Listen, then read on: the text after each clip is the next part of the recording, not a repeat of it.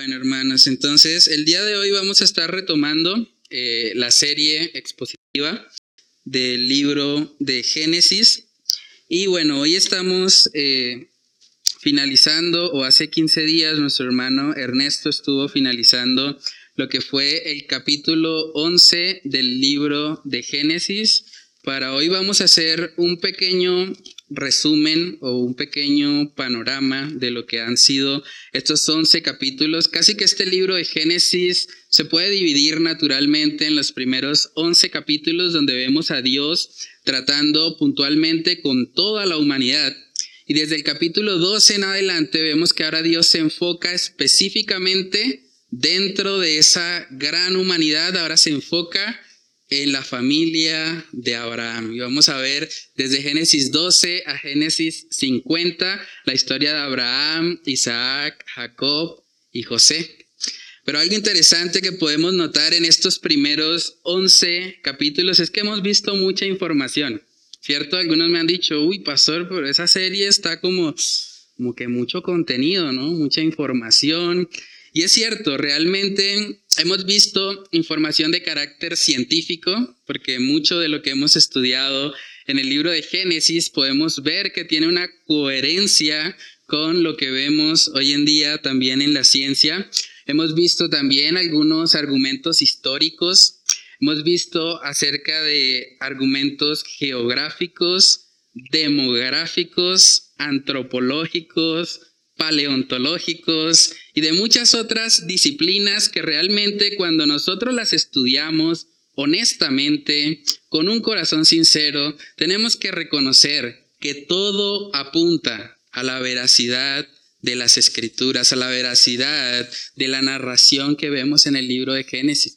De verdad hay que ser muy necio para negar lo que el Señor ha establecido en este libro.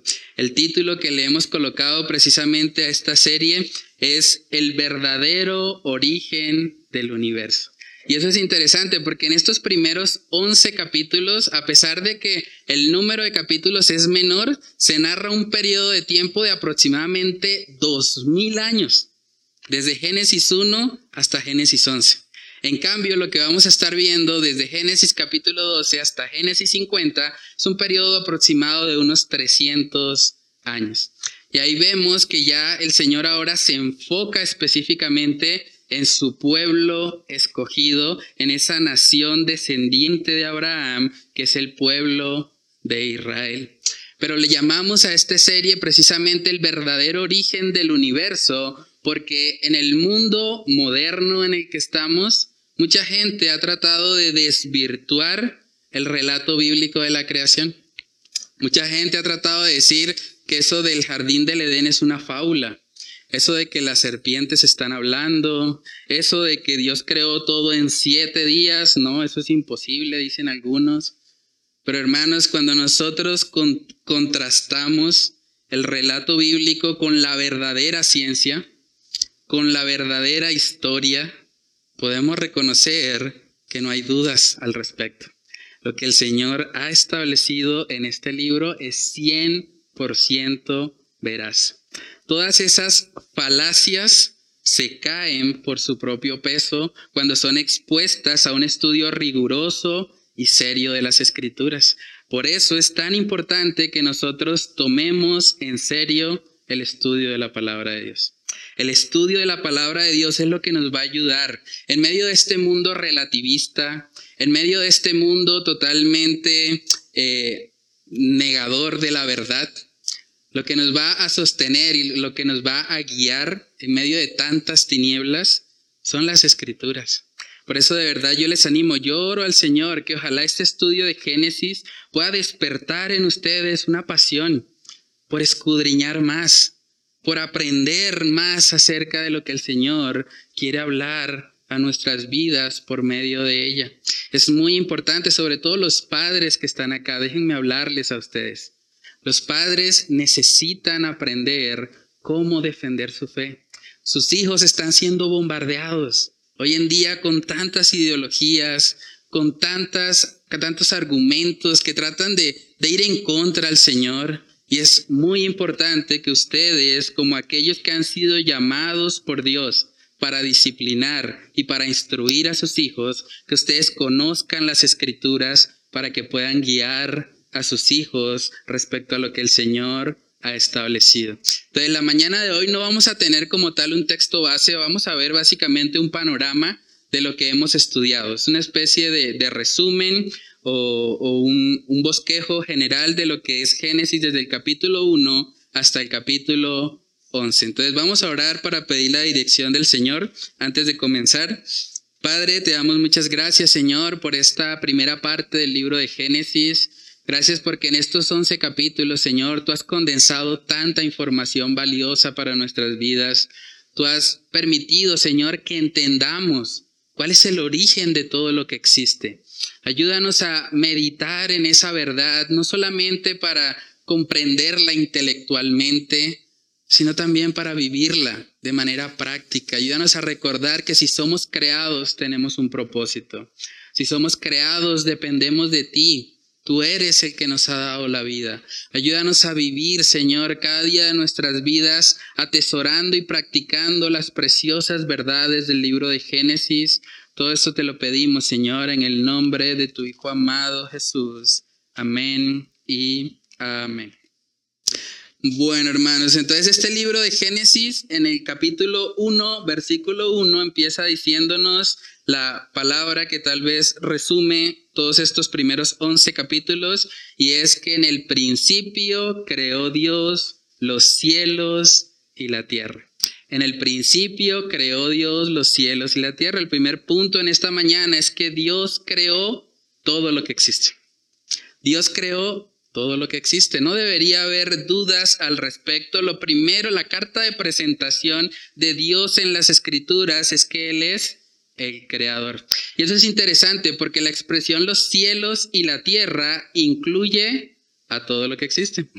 ¿Saben que en el mundo hebreo no existía la palabra universo? Cuando ellos querían referirse a todo lo que existe, ellos utilizaban la expresión los cielos y la tierra. Básicamente Génesis 1.1 nos está diciendo que el Señor es el creador de todo, hermanos. El Señor es el creador de lo visible y de lo invisible.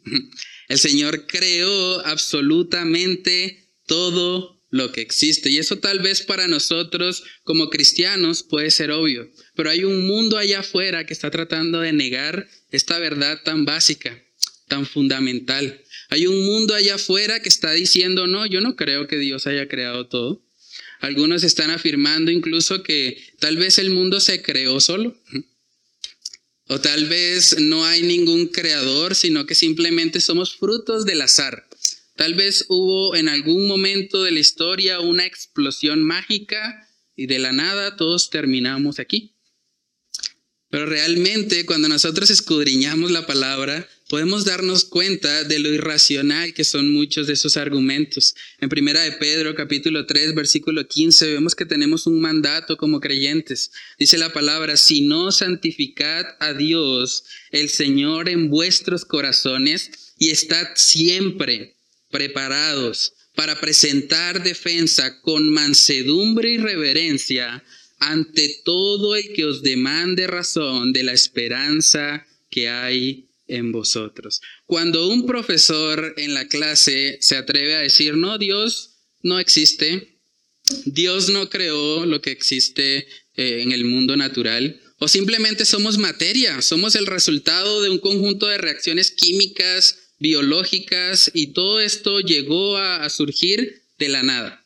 Cuando una persona dice eso, como cristianos deberíamos poder presentar defensa con mansedumbre, con reverencia, para hacerle ver el error en el que se encuentra.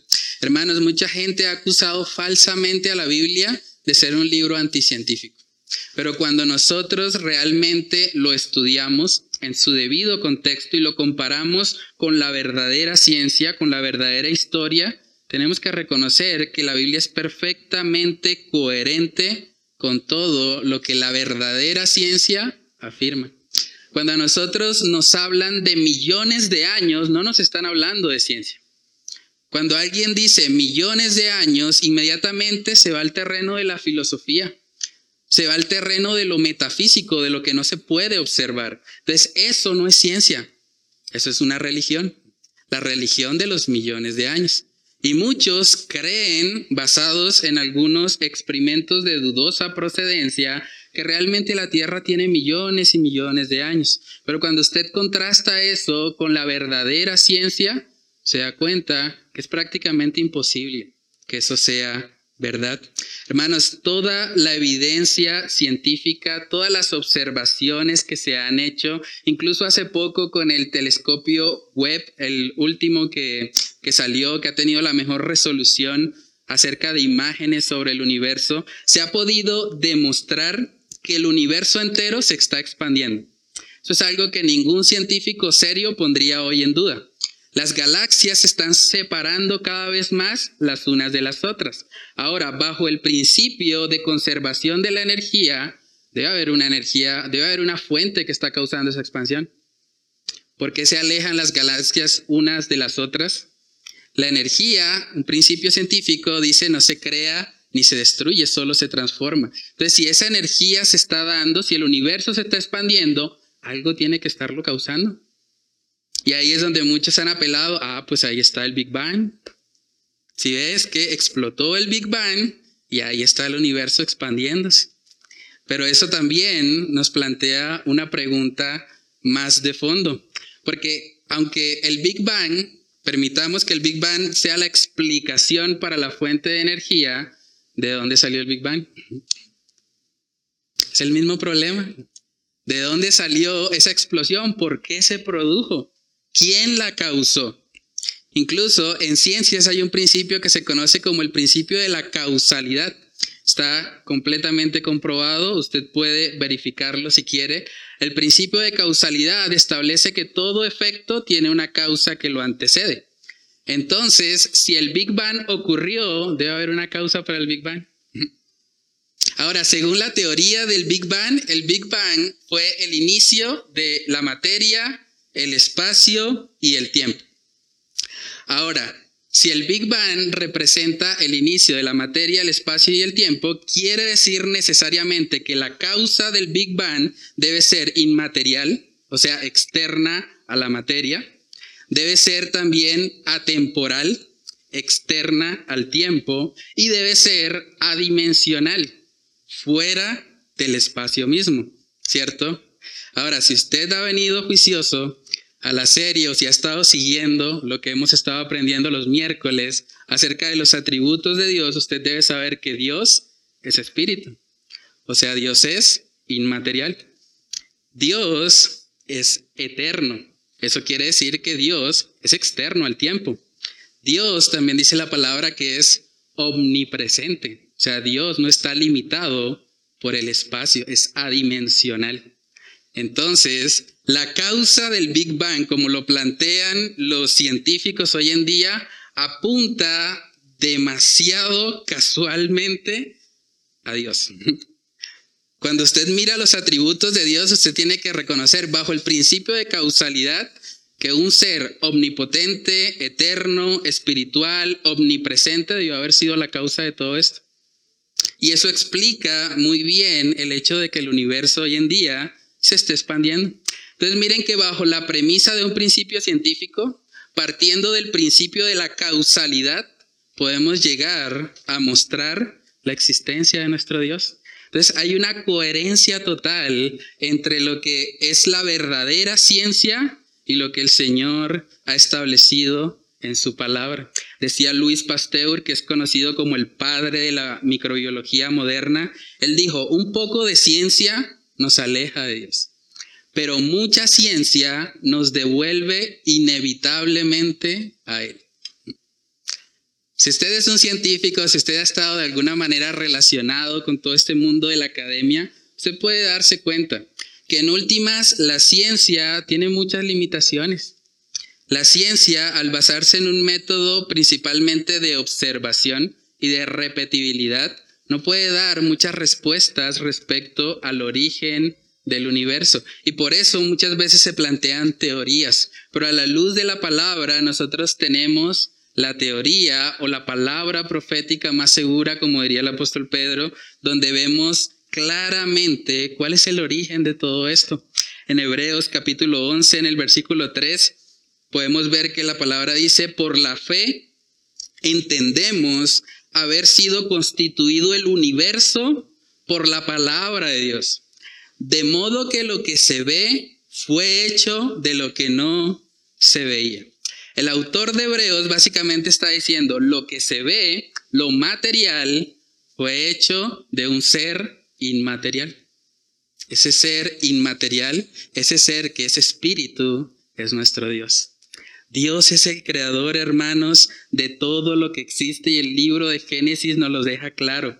Desde el principio el Señor estaba interesado, antes de hablarnos de doctrina, antes de hablarnos de cómo vivir la vida cristiana, Dios quería que estuviésemos convencidos de que Él es el creador, que Él es el creador. Ahora, el hecho de que Dios es el creador tiene por lo menos dos aplicaciones relevantes para nuestra vida. La primera de ellas es que no eres un accidente cósmico.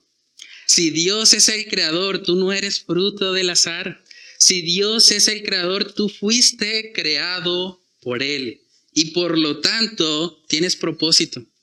Tienes propósito porque Dios no crea algo sin tener ningún propósito detrás de su creación. En Génesis capítulo 1, en el versículo 26, vemos que cuando Dios forma al ser humano, inmediatamente le da un propósito. Génesis capítulo 1, verso 26 dice, entonces dijo Dios, hagamos al hombre a nuestra imagen, conforme a nuestra semejanza, y señoré en los peces del mar, en las aves de los cielos, en las bestias, en toda la tierra y en todo animal que se arrastra sobre la tierra. Y creó Dios al hombre a su imagen, a imagen de Dios lo creó, varón y hembra los creó. Dios te ha creado a su imagen. Eso quiere decir que tú existes para ser un reflejo de Él en la tierra. Tú existes para eso, el Señor te creó con ese propósito. Colosenses capítulo 1 también podemos ver parte del propósito del Señor con su creación. Colosenses capítulo 1 en el versículo 16 dice lo siguiente, porque en Él, hablando de Cristo, fueron creadas todas las cosas, las que hay en los cielos y las que hay en la tierra visibles e invisibles, sean tronos, sean dominios, sean principados, sean potestades, todo fue creado por medio de Él y para Él. Cuando dice que todo fue creado por medio de Él y para Él, te incluye a ti. Fuiste creado por Dios, por Él y para Él. El propósito para el cual tú existes es honrar y glorificar el nombre de Dios. Saben que una de las razones por las que hoy en día tenemos tanta gente deprimida, tanta gente vacía, esta generación, tal vez más que ninguna otra, tiene más juguetes.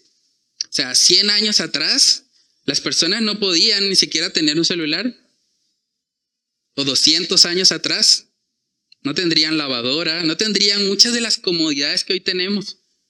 Pero por contradictorio que parezca, entre más comodidades tenemos, parece que las personas están más deprimidas. La depresión se ha determinado que es una de las enfermedades del siglo XXI. Y uno se pregunta, ¿pero qué pasa?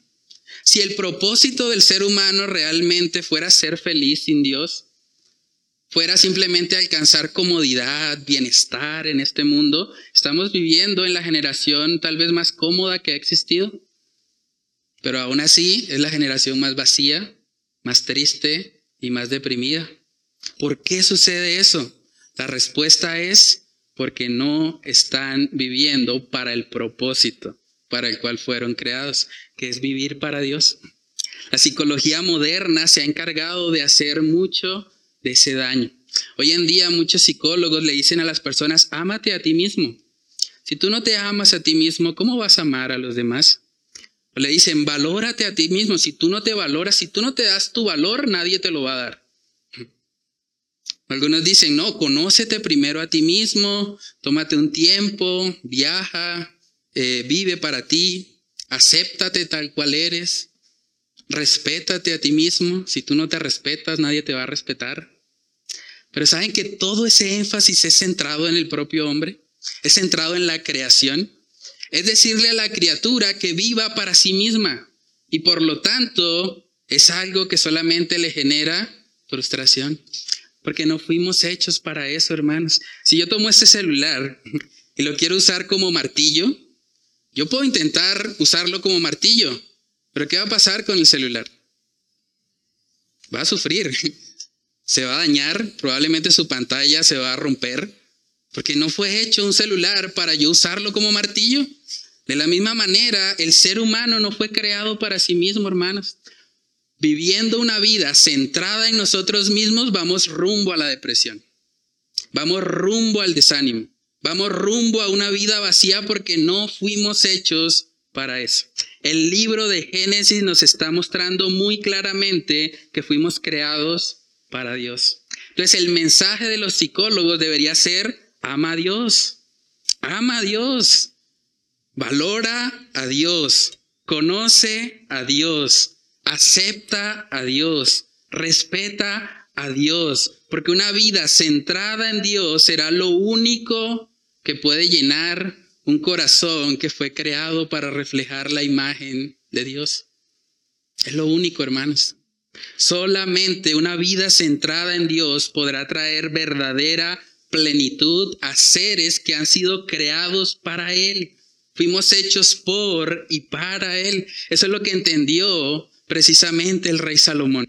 Yo les recomiendo de verdad en su casa, lean el libro de Eclesiastés. Ese es un libro hermoso porque nos muestra lo vano, que es tratar de vivir para lo creado, en vez de vivir para el creador.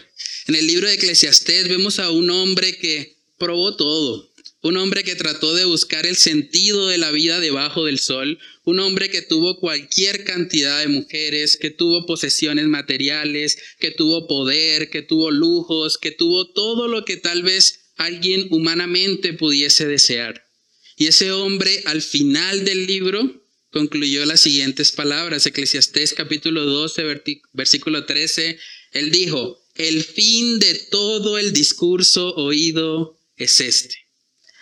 Teme a Dios y guarda sus mandamientos, porque esto es el todo del hombre. Solo Dios le da sentido a tu existencia.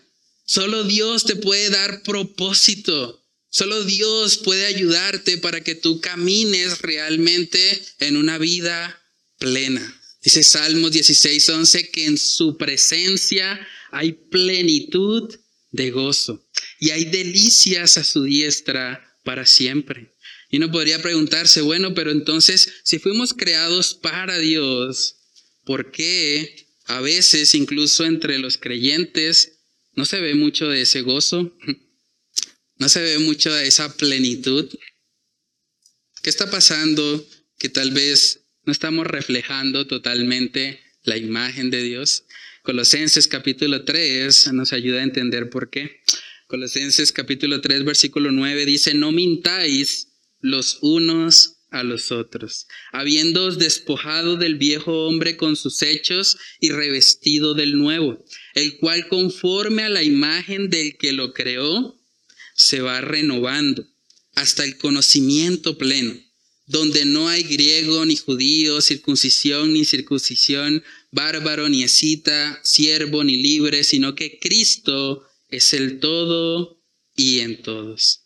Hermanos, tristemente el pecado ha distorsionado ese propósito. Esa imagen que el Señor colocó en cada uno de nosotros como su creación ha sido distorsionada por causa del pecado. Pero gracias a Dios por Jesucristo. Porque Cristo vino para restaurar eso que el pecado dañó, eso que nuestras malas decisiones, nuestra obstinación hizo que afectara el propósito inicial para el cual fuimos creados. Entonces, hermanos, conocer a Dios como creador debe darnos un propósito para nuestra existencia. Lo segundo que podemos aprender del hecho de que Dios es el creador es que si realmente esto es así, tú no puedes ser lo que quieras ser. Tú no puedes ser lo que quieras ser. Si Dios es el creador, óigase bien, tú no puedes ser lo que quieras ser. Lo siento mucho si de pronto hay algún fan del mensaje de la película de Barbie, pero la realidad es que el eslogan de esa película es totalmente falso. Eso de que tú puedes ser lo que quieras ser es una mentira. ¿Saben quién quiso ser lo que quería ser? Satanás. Satanás quiso ser lo que quería ser. ¿Y cuál fue el resultado de eso? Eso lo podemos ver en Isaías. Vamos ahí. Isaías capítulo 14, versículos del 12 al 14. Dice ahí la palabra del Señor. Como caíste del cielo, oh lucero, hijo de la mañana, cortado fuiste por tierra.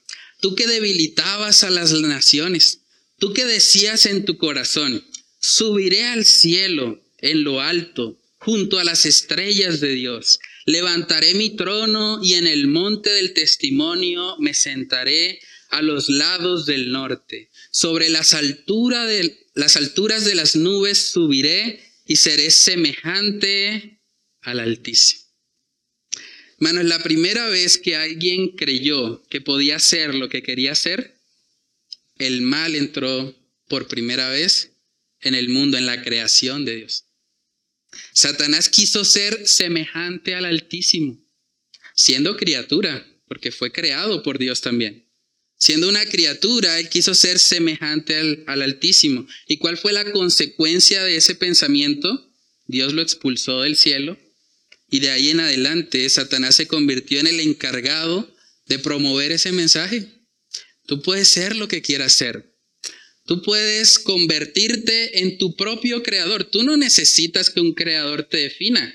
Tú mismo puedes decidir lo que quieres ser. Y tristemente es lo que estamos viendo hoy en día. Todo este movimiento ideológico conocido como la ideología de género, toda esa campaña masiva que están haciendo muchos medios de comunicación para tratar de meterle por los ojos, sobre todo a los niños, que ellos simplemente pueden escoger lo que son, colocándose ellos en el lugar del Creador y no reconociendo lo que el Señor ya les ha dado. Este mensaje, hermanos, proviene del infierno mismo. Satanás es el primer interesado en que tú creas que puedes ser lo que quieres ser, porque fue lo que él hizo. Pero hermanos, pensemos en esto. Si Dios es la misma esencia de la bondad, porque a la luz de la palabra es así, si Dios es la misma esencia de la bondad, entonces cualquier intento humano por autodefinirnos termina siendo maldad. Dios ha establecido, varón y hembra los creó. Dios ha dicho que eso es bueno en gran manera. Y de repente el hombre dice, no, yo soy binario, soy no binario. No, es que yo soy género fluido. Me voy cambiando de acuerdo a cómo esté la luna. Cuando hacemos eso, realmente estamos diciendo, Señor, a mí no me importa lo que tú dices. Yo mismo me creo mi propio Dios. Yo creo que mis emociones, mis sentimientos son los que determinan lo que realmente soy. ¿Y saben qué es lo que Satanás ha querido?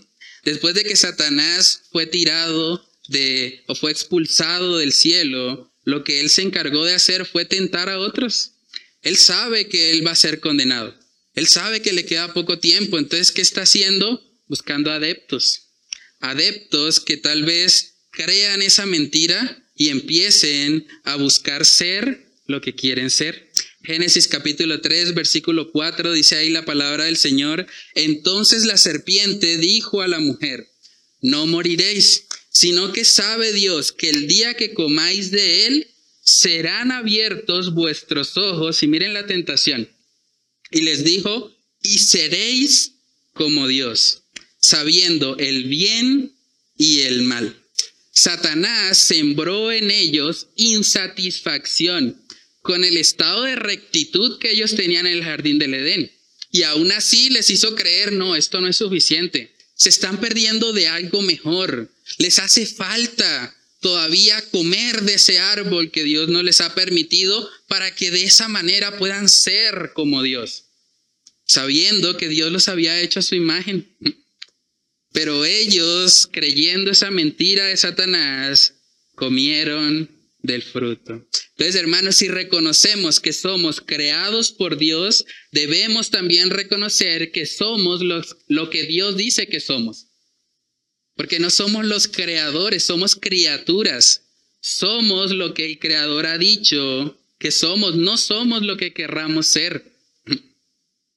Y qué pena de pronto si hay alguno que se siente aludido, pero es la realidad. Nosotros tenemos que entender el hecho de tener un creador trae implicaciones en nuestra vida.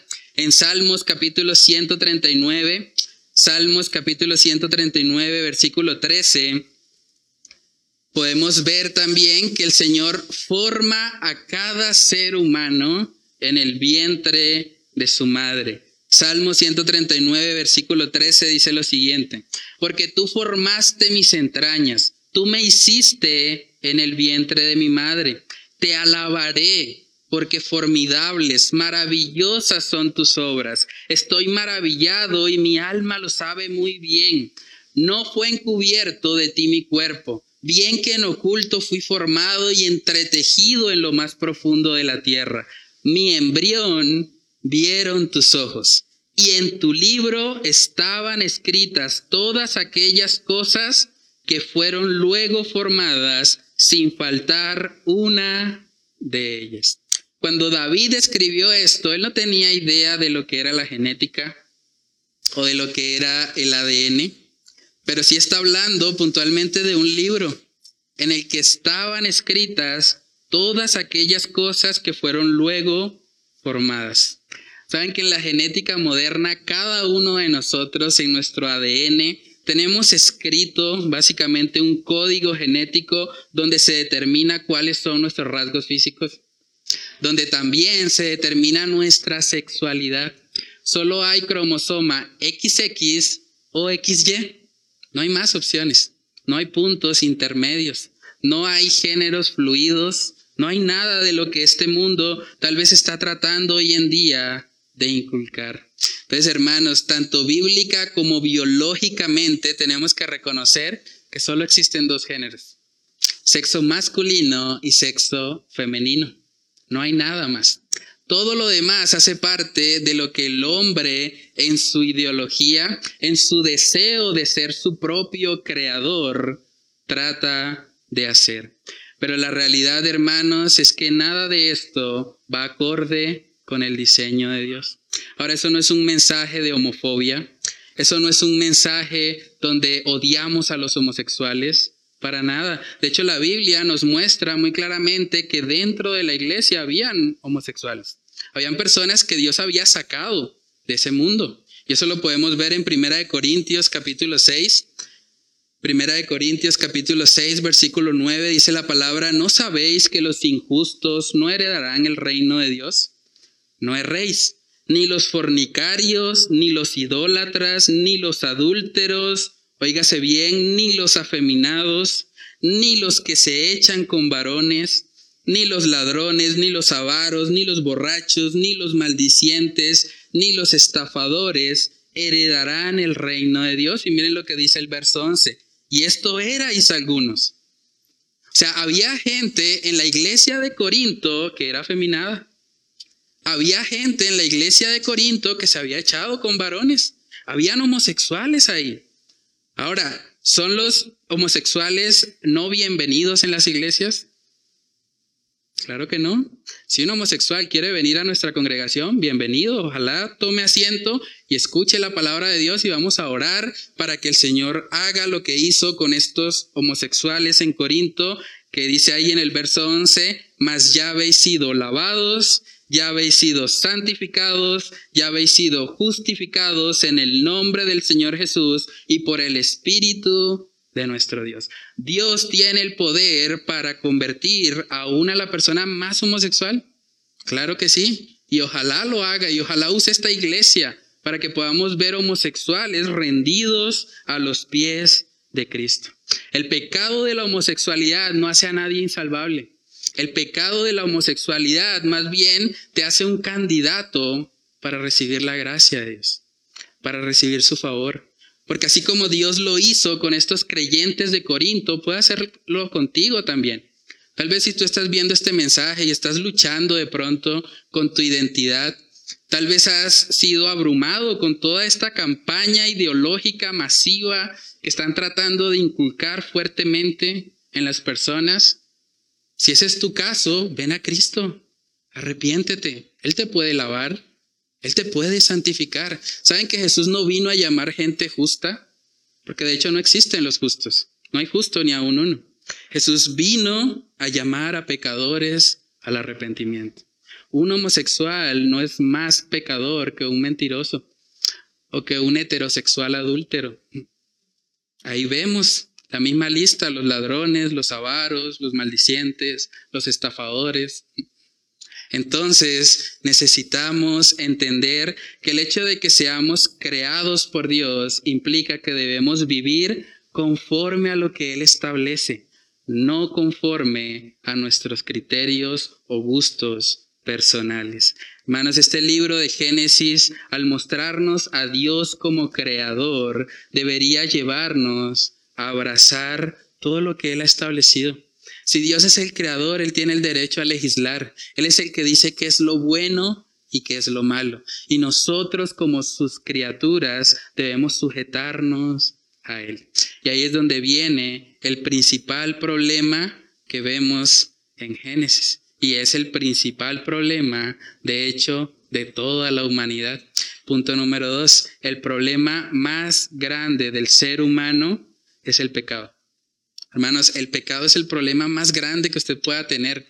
Hay gente que piensa, no es que yo tengo dificultades en mi matrimonio, es que yo tengo una situación económica difícil, es que yo tengo una adicción que no he podido dejar. Todo eso no se compara con la gravedad del pecado. El pecado es el problema más grande. Saben que cuando Dios crea el mundo, todo ese relato que vemos en Génesis 1 y Génesis 2, mostrando toda la belleza de la creación, porque dice la palabra también en Romanos que la creación misma da testimonio de que hay un Dios. Y si eso es veraz hoy con esta tierra caída y maldita por el pecado, ¿cuánto más sería en el Edén? O sea, imagínense el privilegio de haber estado allí en el jardín del Edén donde todo era perfección, donde las condiciones ambientales eran óptimas, donde la tierra era completamente fructífera. No había necesidad, no había espinos y cardos, eso vino por causa de la maldición. Pero la tierra era perfecta, condiciones ambientales ideales, no había lluvia, no recibían la radiación solar que los envejecía, podían vivir eternamente antes de que el pecado entrara. Pero aún en ese contexto, cuando Dios dice en Génesis 1.31 que todo lo que había hecho era bueno en gran manera, a pesar de todo esto, vemos que los seres humanos deciden pecar, deciden pecar. Es algo muy triste, es algo muy triste porque nos muestra precisamente que la naturaleza humana tiende a menospreciar la bondad de Dios. Cuando Dios crea todo, dice esto es bueno en gran manera. Dice también en Salmos capítulo 19, Salmos capítulo 19 en el versículo 1 dice, los cielos cuentan la gloria de Dios y el firmamento anuncia la obra de sus manos. Un día emite palabra a otro día y una noche a otra noche declara sabiduría. No hay lenguaje ni palabras, ni es oída su voz. Por toda la tierra salió su voz y hasta el extremo del mundo sus palabras. En ellos puso tabernáculo para el sol. Hermanos, el cielo cuenta la gloria de Dios. Todo lo que vemos en la naturaleza, todo lo creado, nos apunta a un creador. Pero lo que vemos tristemente que ocurre en el libro de Génesis, desde el capítulo 3 en adelante, es que el ser humano empieza en una decadencia. Eva pecó, le dio del fruto a Adán para que pecara también.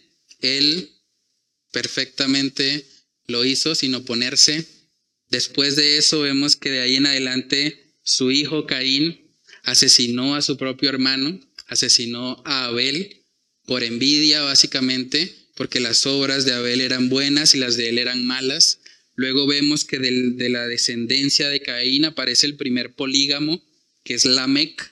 Lamec es el primer hombre registrado en la Biblia que tuvo dos esposas, yendo en contra de lo que el Señor había establecido desde el principio.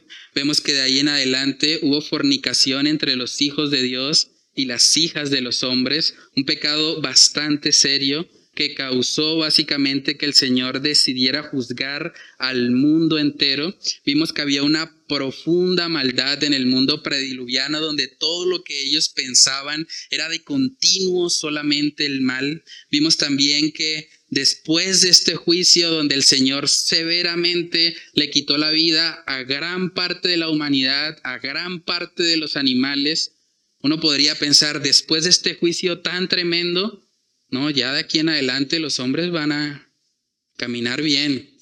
Ahora sí se van a corregir, ahora sí van a, a buscar al Señor. Pero ¿qué vemos inmediatamente después de que sucede el diluvio? Se les da por construir una torre de Babel, pensando, hemos sido o somos lo suficientemente capaces para llegar al cielo por nuestras propias fuerzas. Vamos a utilizar el ladrillo y el cemento y vamos a llegar hasta el cielo. No necesitamos a Dios. Hermanos, todos estos pecados que he descrito nos muestran una horrible realidad. El ser humano rebelándose contra su creador.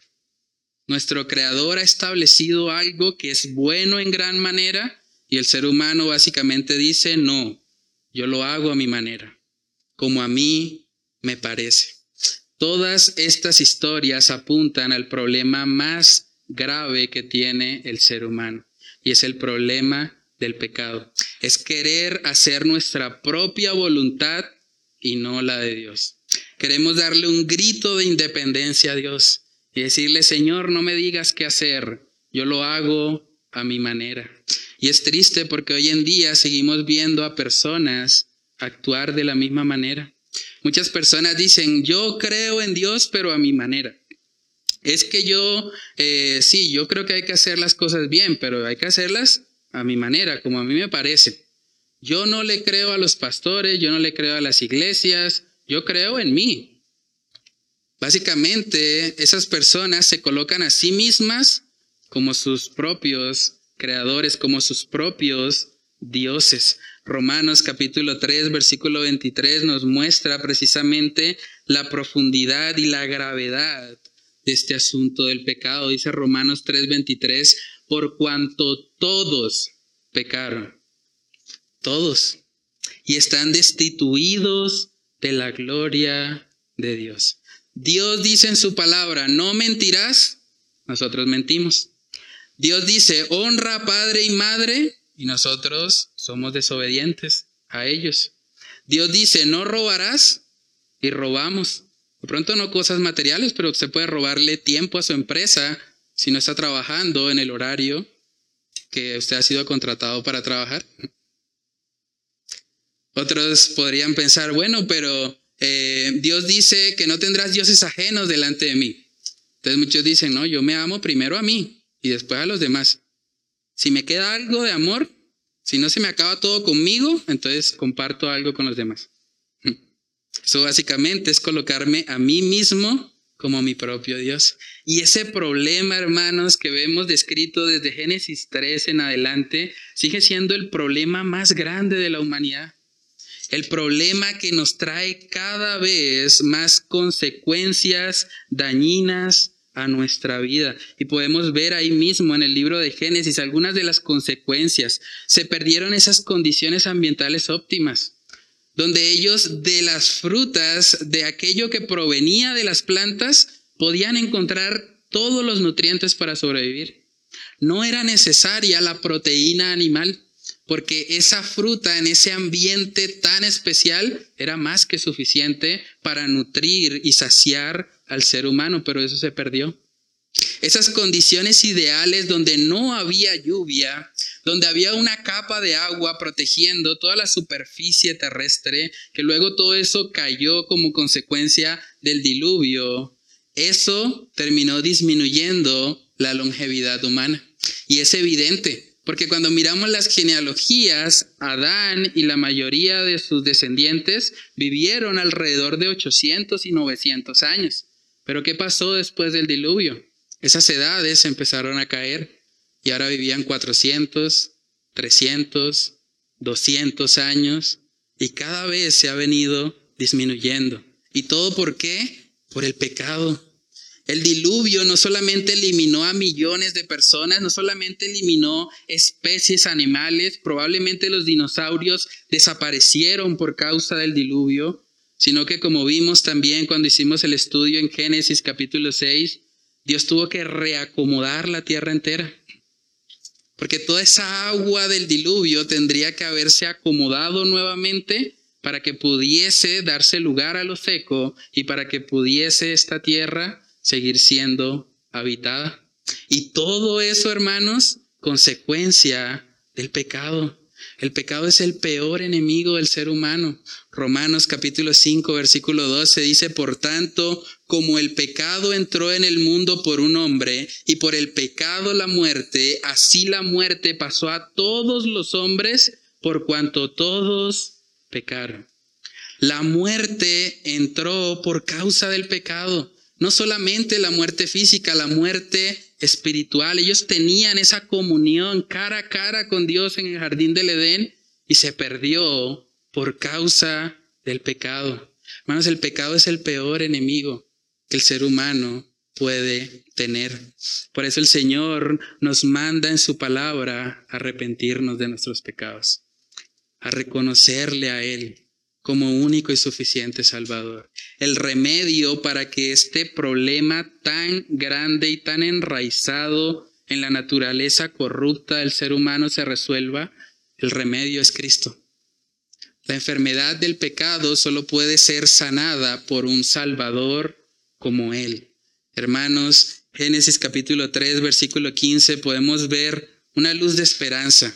En medio de toda esta es, consecuencias, todo este pecado que llegó, que entró al mundo, en Génesis capítulo 3, versículo 15, vemos por primera vez la promesa, la mención de que a pesar de que Adán y Eva habían pecado, a pesar de que habían puesto su voluntad por encima de la voluntad de Dios, el Señor les promete que un día vendría un Salvador de la simiente de la mujer, aquel que iba a vencer para siempre al principal promotor de toda rebelión, al principal promotor de toda independencia de Dios, que es Satanás. Génesis capítulo 3, verso 15 dice, y pondré enemistad entre ti y la mujer, y entre tu simiente y la simiente suya. Esta te herirá en la cabeza y tú le herirás en el calcañar. Y tú le herirás en el calcañar. Lo que vamos a estar aprendiendo también en los capítulos del 12 al 50 es cómo el Señor va preparando esa simiente. Esa simiente de la mujer vendría y efectivamente vencería a la muerte y vencería a Satanás en la cruz para que todo aquel, como dice la palabra, todo aquel que en él cree no se pierda, sino que tenga vida eterna. Entonces, hermanos, hemos visto a Dios como creador de todas las cosas. Hemos visto al pecado como un menosprecio directo hacia el creador. Un menosprecio directo de su bondad. Pero ahora vamos a finalizar recordando que a pesar del pecado tenemos una bendita esperanza una bendita esperanza en nuestro Salvador, en ese descendiente de la mujer que vendría para derrotar a Satanás, para derrotar al principal promotor de la rebelión contra Dios y para llevar al mundo caído a conocer el regalo de la redención, de la salvación y de la santificación. El tercer y último punto en esta mañana es que tenemos la esperanza de un Salvador triunfante. Tenemos la esperanza de un Salvador triunfante. Y aunque cuando estudiamos todos estos textos de Génesis 1 al 11, podría ser un poco desalentador, podría parecernos que la humanidad no tiene remedio, que cada vez vamos de mal en peor. Al final de la historia, hermanos, y por la gracia de Dios, podemos ver que esta historia no termina con un final negativo.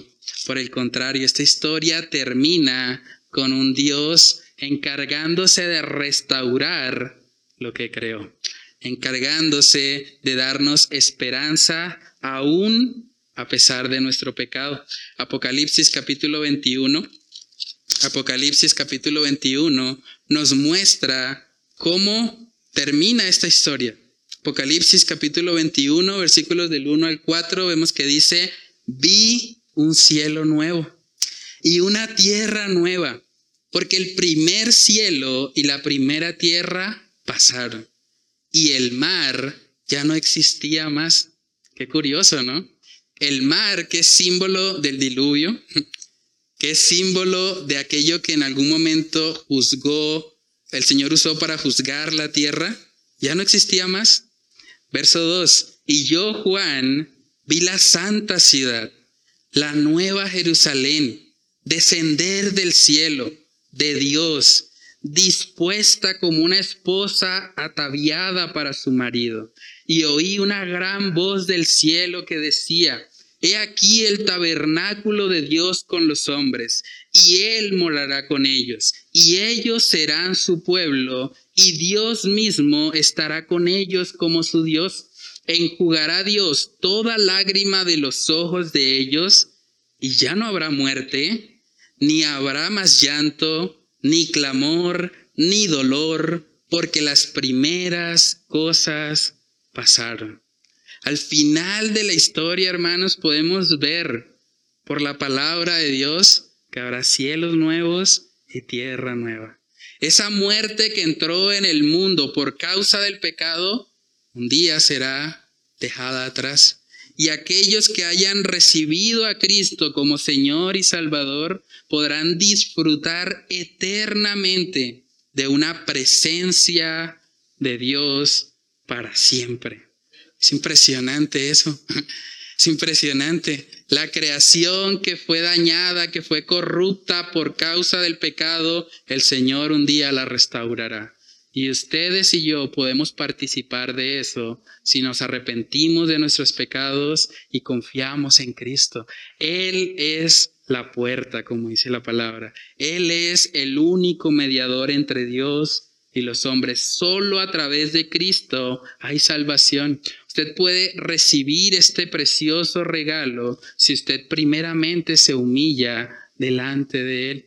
En Apocalipsis capítulo 7 también podemos ver otro texto bíblico hermoso. Apocalipsis capítulo 7 verso, verso 9 dice, después de esto miré y he aquí una gran multitud, la cual nadie podía contar de todas naciones y tribus y pueblos y lenguas que estaban delante del trono y en la presencia del Cordero, vestidos de ropas blancas y con palmas en las manos y clamaban a gran voz diciendo, la salvación pertenece a nuestro Dios, que está sentado en el trono y al Cordero. ¿Recuerdan esa historia de la torre de Babel? Aquello que fue el juicio de Dios sobre esas personas, que fue confundir sus lenguas, que fue dar inicio como tal a los diferentes idiomas como hoy los conocemos. Eso que fue un juicio de Dios, ahora el Señor lo va a convertir en un instrumento para que le adoremos. Y gente de toda lengua, toda tribu, y toda nación un día reconocerá que la salvación le pertenece a nuestro Dios. Qué glorioso, hermanos, es la restauración de la creación. El Señor se va a encargar de que Satanás no se salga con la suya. El Señor se va a encargar de que al final de la historia el que triunfe no sea el pecado. El que triunfe va a ser Él. Dios, la representación del bien. Esa nueva vida que el Señor nos promete a nosotros no solamente es algo futuro. Esa nueva vida usted puede tenerla hoy. El Señor dice en 2 de Corintios capítulo 5, 2 de Corintios capítulo 5, en el versículo 17, este es un texto bíblico hermoso, dice ahí la palabra de Dios, de modo que si alguno está en Cristo, nueva criatura es. Las cosas viejas pasaron, he aquí todas son hechas nuevas. Si alguno está en Cristo, es una nueva criatura. Esa creación que tal vez ha sido distorsionada por el pecado, esa creación donde tal vez su imagen no se representa con fidelidad, esa creación puede ser restaurada si usted viene a Cristo. Si usted está en Cristo, va a ser una nueva criatura. Y ahora va a poder decir, Señor, yo reconozco que tú eres mi creador y quiero vivir conforme a lo que tú estableces. Ya no quiero ser más el dueño de mí mismo, ya no quiero vivir más para autosatisfacerme, para cumplir mis sueños, mis metas personales, ya no quiero vivir más para ser lo que quiero ser. Ahora quiero vivir para ser lo que tú quieres que yo sea. Ahora quiero rendir mi vida a ti. Ahora quiero que tú seas este vil pecador para que tu nombre sea puesto en alto y para que quede claro que toda la gloria es para ti, porque no hay nada bueno en mí, no hay nada que me haga merecedor de tu gracia, no hay nada que me haga digno de una relación contigo. Pero para que tu gracia sea exaltada, para que este mundo pueda ver las riquezas de tu abundante misericordia, úsame. Úsame a mí para ser un testimonio vivo de lo que tú puedes hacer. Y debería ser nuestro anhelo, Señor, he pecado. Si usted mira Génesis del 1 al 11, nosotros no somos muy diferentes a esas personas, como decía nuestro hermano Miguel. Nosotros también hemos pecado. Nosotros también hemos sido rebeldes ante Dios. Nosotros también hemos querido vivir la vida cristiana a nuestra manera. No, es como a mí me parece. Yo voy a la iglesia si estoy de ánimo, si no, no. No, es que es como yo quiera, a mí nadie me puede obligar. Y esa actitud de independencia, de autonomía de Dios, de lo que Él ha dicho, es la esencia misma del pecado. Señor, no quiero que nadie me diga qué hacer, yo quiero hacerlo a mi manera. Quiero ser mi propio Dios. Y cuando el ser humano vive de esa manera, termina vacío, termina frustrado o termina tristemente, como muestra la palabra, recibiendo la justicia de Dios en el lago que arde con fuego y azufre, que es la muerte segunda. Lo que el Señor quiere a la luz de su palabra es que ninguno perezca, sino que todos procedan al arrepentimiento. Hoy este libro de Génesis, este panorama que hemos estudiado, nos muestra que Dios te está llamando al arrepentimiento. Dios te está llamando, tú eres su creación. Deja de vivir como si tú fueras tu propio creador. Deja de vivir como si tú fueras tu propio Dios. Arrepiéntete de tus pecados, humíllate delante de Él y permite que Él haga de ti una nueva criatura para gloria y honra de su nombre. Vamos a orar. Padre, te damos muchas gracias, Señor, por este precioso libro de Génesis. Gracias porque hay tantas verdades aquí, Señor, que a veces el tiempo no es suficiente para poder exponer todo lo que tú nos enseñas, Señor, por medio de este libro. Señor, ayúdanos a poder vivir, Señor, a la luz de la realidad de que somos criaturas, no somos creadores. No tenemos derecho a autodefinir lo que somos. No tenemos derecho a, a, creer que el propósito de nuestra existencia reside en nosotros. Padre, ayúdanos por medio de tu palabra, convéncenos por medio de tu Espíritu Santo para que podamos ver, Señor, la necesidad que tenemos urgente de ti, la necesidad de restablecer nuestra relación contigo por medio de nuestro Señor Jesucristo. Ayúdanos a ver, Señor, que el pecado ha hecho división, el pecado ha hecho una separación entre un Dios santo, santo, santo y un hombre pecador, pecador y pecador. Señor, ayúdanos a correr a los pies de Cristo. Ayúdanos a recordar que te necesitamos, que solo en ti hay salvación, que solo tú, Señor, puedes restaurar esta naturaleza caída, este cuerpo corrupto, este cuerpo de muerte, como dice el apóstol Pablo. Señor, que cada día de nuestra vida nuestro mayor anhelo seas tú. Nuestro mayor anhelo sea vivir para aquello que hemos sido diseñados. Hemos sido creados por y para ti, Señor. Ayúdanos a vivir conforme a ese propósito. Ayúdanos a no estar buscando en lo creado lo que solo tú como creador nos puedes dar. Ayúdanos a vivir una vida satisfecha y completa en ti. Señor, que seas tú obrando y usando esta palabra para convencernos.